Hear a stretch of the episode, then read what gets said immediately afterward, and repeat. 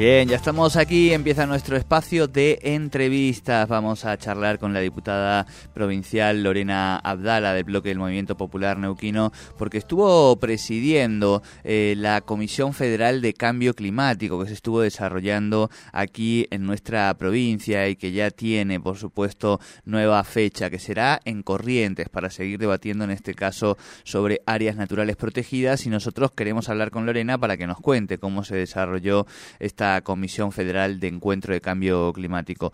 Lore, muy buenos días, te saludan Sol y Jordi, bienvenida a Tercer Puente. Buenos días Jordi, buenos días Sole, un saludo a todo el equipo y a la audiencia. Muy bien ustedes. Bien, todo muy bien.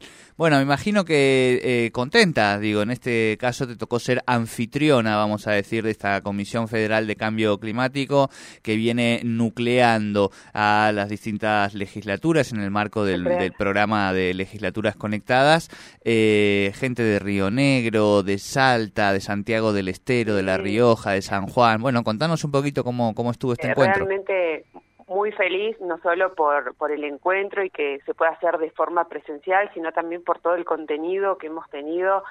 Eh, el primer día en la Comisión Federal de Cambio Climático, que fue el segundo encuentro, pero el primero de manera presencial y realmente ser eh, la honorable legislatura neuquina, la anfitriona de, de 22 provincias argentinas, es un orgullo para nosotros y por supuesto que va mi agradecimiento hacia el vicegobernador Marcos Kopman, que por ponernos toda a disposición para trabajar eh, tanto el día viernes como el día sábado y, y, llegar a buenas conclusiones, ¿no?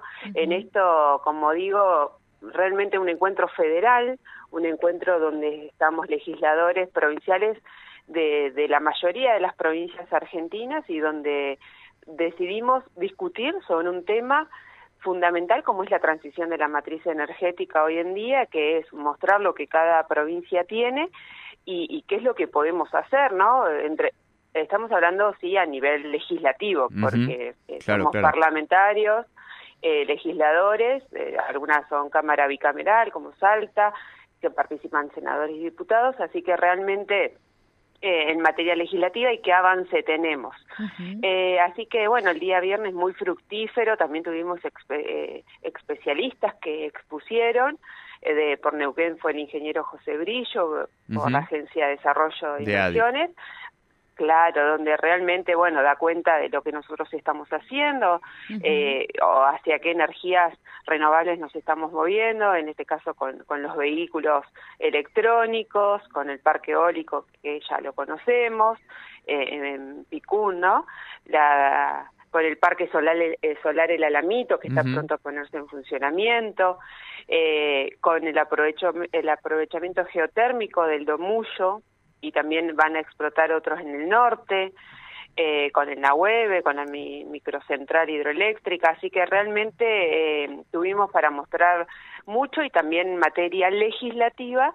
Eh, expusieron por Neuquén la diputada Murisi y el diputado Perezini, donde nada más y nada menos le mostramos a nuestro, a nuestras provincias amigas y vecinas eh, el Fondo de Desarrollo Neuquino, el FEDEM, donde ahora cuando, cuando ya rebalse el Fondo para la Emergencia, va, va a rebalsar en obras y esas obras van destinadas a, a recursos renovables, digamos, a, hacia planificación con energías renovables. Así que es fundamental también ese desarrollo que se va a dar en nuestra provincia y que, que le hicimos saber al resto de las provincias es nuestra legislación, que fue discutida, fue eh, en la materia de la participación de, de, todos aquellos que quisieran alzar su voz, eh, escuchar a todos y así fue consensuada. Así que realmente eh, mostramos lo que tenemos y también escuchamos atentamente a otros legisladores y otras provincias que qué es lo que tienen ellos y muchas buenas prácticas para replicar, por supuesto.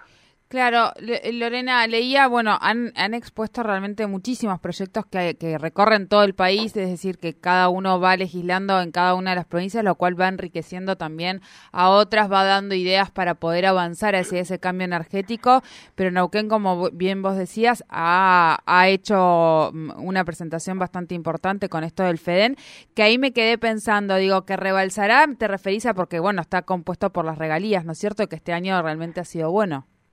Claro, cuando un fondo se llena, que es el fondo de emergencia, eh, que, entiendo que ya va por el 75% de lo estipulado para este año que iba a tener, cuando va a seguir recibiendo y cuando llega al tope ya eh, cae, digamos, al otro al otro fondo creado para esto, que era el Fondo de Desarrollo. Realmente eh, yo le pedí a, Liliana, que no forma parte de esta comisión federal, le digo, tan claro lo tenés que realmente es necesario que otras provincias lo sepan y lo vean, porque otras provincias están hablando eh, de generar programas presupuestarios específicos para ambiente. Y es parte de esto, de un fondo fiduciario que se cree para generar energías renovables. Entonces nosotros en parte lo tenemos y en otras partes hay que escuchar a las otras provincias a ver qué es lo que, traen.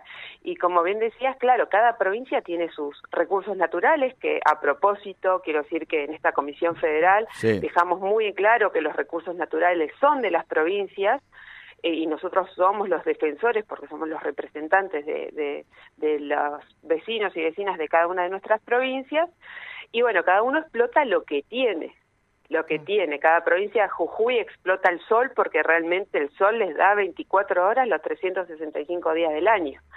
Entonces, eh, está perfecto que así lo haga y otras provincias, el mar, la energía que, que le provee las olas del mar, eh, otras provincias eh, bueno, el... Ay, me olvidé. Pero bueno, Río Negro con hidrógeno verde.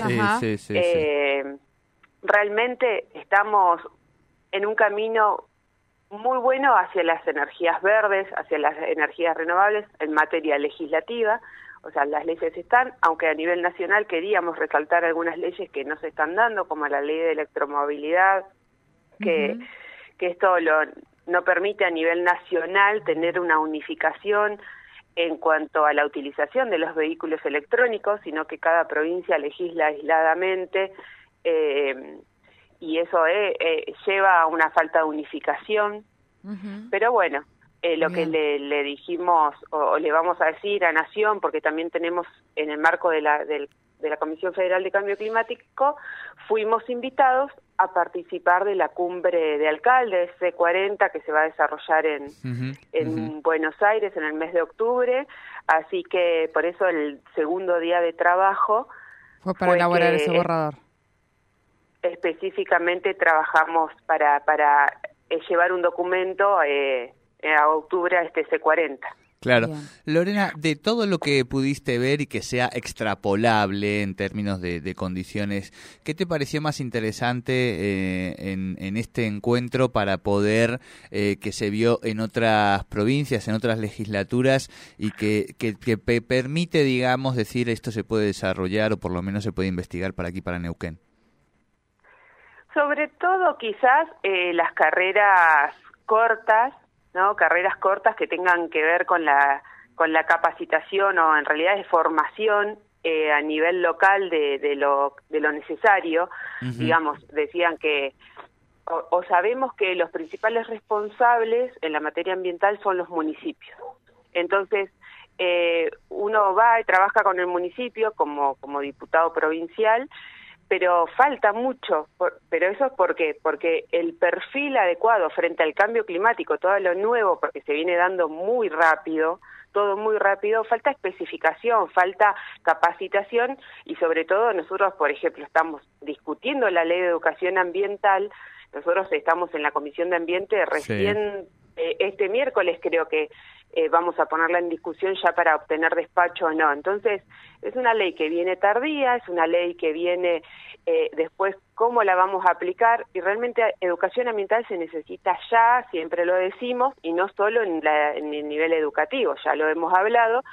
Eso es la falta uniforme en todo el país y sobre todo eh, en los agentes públicos de la falta de capacitación específica en materia ambiental. Eso lo vimos y lo tomamos también como para trabajarlo, no solo en la ley de educación ambiental integral, que está en discusión y que la vamos a llevar adelante en la legislatura, eh, sino también con la Universidad Nacional del Comahue, de poder tener este tipo de carreras cortas, carreras que lleguen específicamente a quienes las necesitan, los convenios eh, con los municipios y demás. Así que Eso lo tomamos, eh, también como dije, presupuesto con perspectiva ambiental.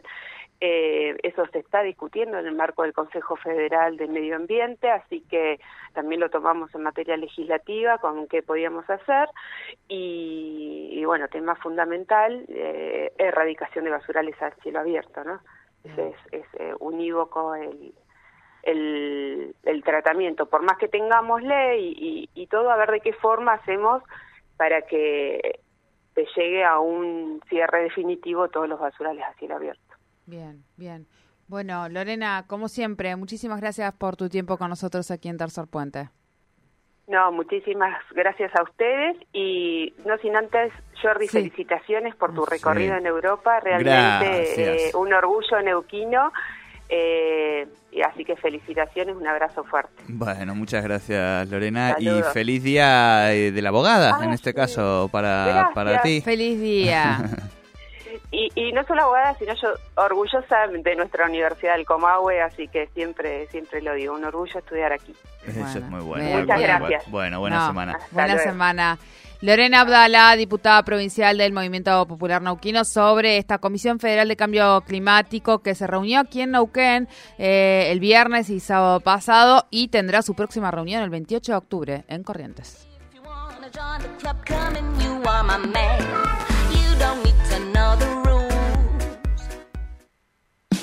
El EPEN pone a disposición distintos